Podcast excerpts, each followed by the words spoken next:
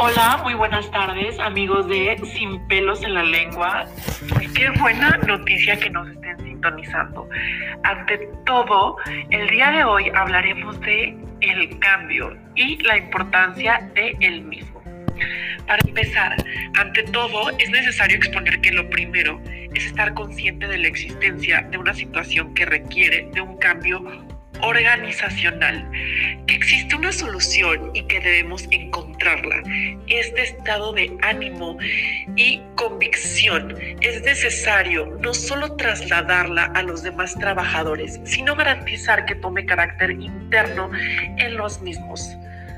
Nada hay más difícil como empresa, más peligroso en su realización, ni más seguro de su éxito que tomar la dirección en la introducción de un nuevo orden de las cosas. Cambio en sentido general es la acción de cambiar. Esto último es dar, tomar o poner una cosa por otra. Además, es variar y alterar. Mediante una breve reflexión antes de empezar, nos damos cuenta que con el transcurso del tiempo las cosas varían, cambian y se transforman. Por esto, en múltiples situaciones Dichas cosas también crecen, se empequeñecen, adquieren otra forma y envejecen y en ocasiones también mueren. Lo planteado puede ocurrirle a los seres vivientes u otros elementos materiales cualquiera como consecuencia de factores internos o externos, según sea el caso. Por esto, el cambio es un tema que nunca se ha tocado en podcast y es tan importante de hablar ya que las organizaciones no están exentas de lo planteado anteriormente. La posibilidad de afectación del cambio puede estar en nuestra vida social, social, familiar o laboral. También puede surtir efecto en los equipos de trabajo y en toda la organización. Seguimos con el cambio. La disminución o eliminación de la resistencia al cambio es una manera fundamental para así lograr un cambio. Esto no se puede definir automáticamente, sino que esto puede ser impredecible y encaminada a la solución, ya sea con una actuación adjuntiva y una coordinación elevada. Es necesario identificar o determinar las fuerzas restrictivas y además tener un conocimiento que tenga profundidad de las causas que originan la resistencia del cambio. Aplicar un proceso de comunicación que garantice un convencimiento pero en un bendecimiento, lo que es una parte personal, que es a los jefes y los trabajadores. También utilizar distintas vías como conversaciones individuales, como el realizar reuniones y dar informes. También dar, utilizar el método adecuado dependiendo de una situación. Y por último es dar seguimientos, control y evaluación integral para así extraer resultados en un futuro. Otro tema es métodos utilizados para vencer la resistencia al cambio, el cual dos personas llamadas Cotter y Singer realizaron una propuesta en la cual su propósito era el vencer la resistencia al cambio, que fueron aceptados de manera general, en las cuales son la educación y comunicación, participación y compromisos, facilitación y soporte, negociación y acuerdo. También es la manipulación y coacción. Cada método debe ser utilizado en una situación específica, presentando las desventajas y ventajas. Pero bueno, hablando de otro tema, son los cambios organizacionales planeado, en la cual es explicando la atención que debemos darle para que los resultados sean superiores, procesos como intencionales, premeditarios y sistemáticos a través de un rediseño de la organización que tenga como propósitos y así el adaptarse a los cambios para así conseguir nuevas metas. A continuación se menciona la guía que debe ser adecuada en función de organización, en el cual el primer punto es una realización de diagnóstico, el segundo es planificación de las acciones a ejecutar, el tercero es desarrollo y seguimiento de un plan de acciones y por último el cuarto es evaluación. El cambio, como se expresó, puede suceder como consecuencia de fenómenos ocurridos en el entorno o en algún subsistema de la organización. Estos fenómenos pueden ser por factores sociales, económicos, tecnológicos e incluso políticos. Algo esencial que se tiene que tomar en cuenta es que el cambio no lo origina una sola fuerza, en sentido general, son varias las que actúan dentro de un ambiente complejo. Luego se puede decir que es multicausal y multidimensional. Un aspecto importante del cambio es que se puede presentar de dos diferentes formas, de manera incremental y transformacional. El primero con pequeñas variaciones que incrementan y el segundo con variaciones más profundas.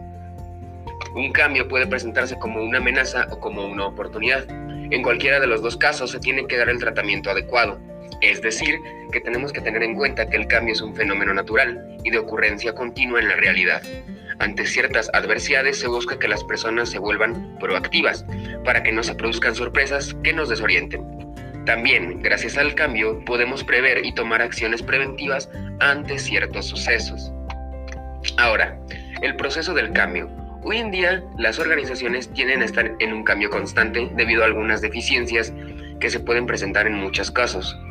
Por ejemplo, la deficiencia del personal o la falta de apoyo en áreas de trabajo, vitales para las compañías como el área de recursos humanos, finanzas o producción. Esto origina la baja calidad de productos y servicios, costos elevados y baja productividad. Ahora, estas fallas son provocadas debido a una falta de organización, debido a que no se apegan al diseño organizacional, mala comunicación, deficiente estructura organizacional y que tienen una idea errónea de la visión y la misión. Pero, ¿por qué se busca cambiar? Una vez encontrado qué es lo que se necesita cambiar, se precisa tomando como base dónde nos encontramos para definir el estado deseado en el futuro. Algunas de las preguntas más frecuentes que se hacen las organizaciones en su punto de quiebre es ¿cómo podemos cambiar? Y la respuesta es que en cierta parte del proceso se necesitan ciertas estrategias y acciones planificadas. Existen diferentes enfoques en cambios planeados internamente. El primero es un cambio estructural.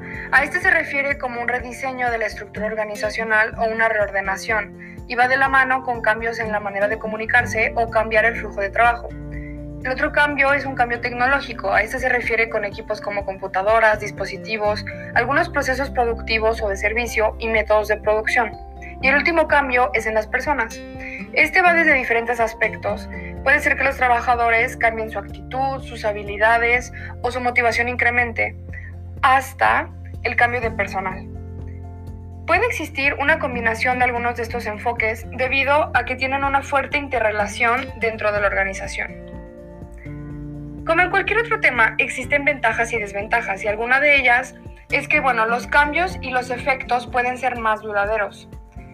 Como puede ser un proceso participativo, los participantes pueden motivarse e interesarse en estos cambios y así esto ayuda a contrarrestar la resistencia al cambio. Ya que los cambios son planeados, se realizan con tiempo y esto nos lleva a que hay más probabilidad de que los cambios o los efectos sean de mejor calidad al igual que los resultados. Pero dentro de este proceso también existen algunos aspectos que pueden hacer fracasar este intento de cambio, por lo que se recomienda que no hay que permitir que los participantes den comentarios que te puedan quitar motivación a hacer este cambio. Evitar la falta de comunicación entre los participantes es muy importante. También tener los objetivos claros. Tener una buena preparación y conciencia, especialmente la persona que está encargada de tomar las decisiones dentro de la organización. Hay que llevar un proceso definido y no saltarse pasos. Y por último es no atemorizarse. Michael Green desarrolló un modelo de ocho obstáculos de cómo poner presión en el trabajo, que ahora se pueden presentar como obstáculos para lograr el cambio deseado. El primero es falta de misión y visión. El segundo es la falta de valores corporativos. El tercero es la falta de adaptación, claramente. El cuarto es la falta de convergencia. Quinto, falta de habilidad para el liderazgo. Sexto, indeficiencia del equipo superior. Séptimo, ineficiencia individual. Y por último, resistencia de los empleados al cambio. Ahora, ya para cerrar este podcast, podría decir que el cambio es una manera, una manera organizacional en la cual las empresas pueden exponerse de diferentes maneras a un cambio progresivo. Es decir, mientras éstas estén dispuestas a poder cambiar a un hábito mejor, siempre van a poder seguir prosperando. Esto se hace con la funcionalidad de que la empresa prevalezca durante mucho tiempo y además que sea más eficiente, proactiva y que en su forma de trabajar sea un ambiente laboral más afable para todos y así a su vez poder incrementar sus ventas o X producto que ellos suministren. por lo cual la empresa en poco tiempo volvería a ser exitosa antes del fracaso. Gracias.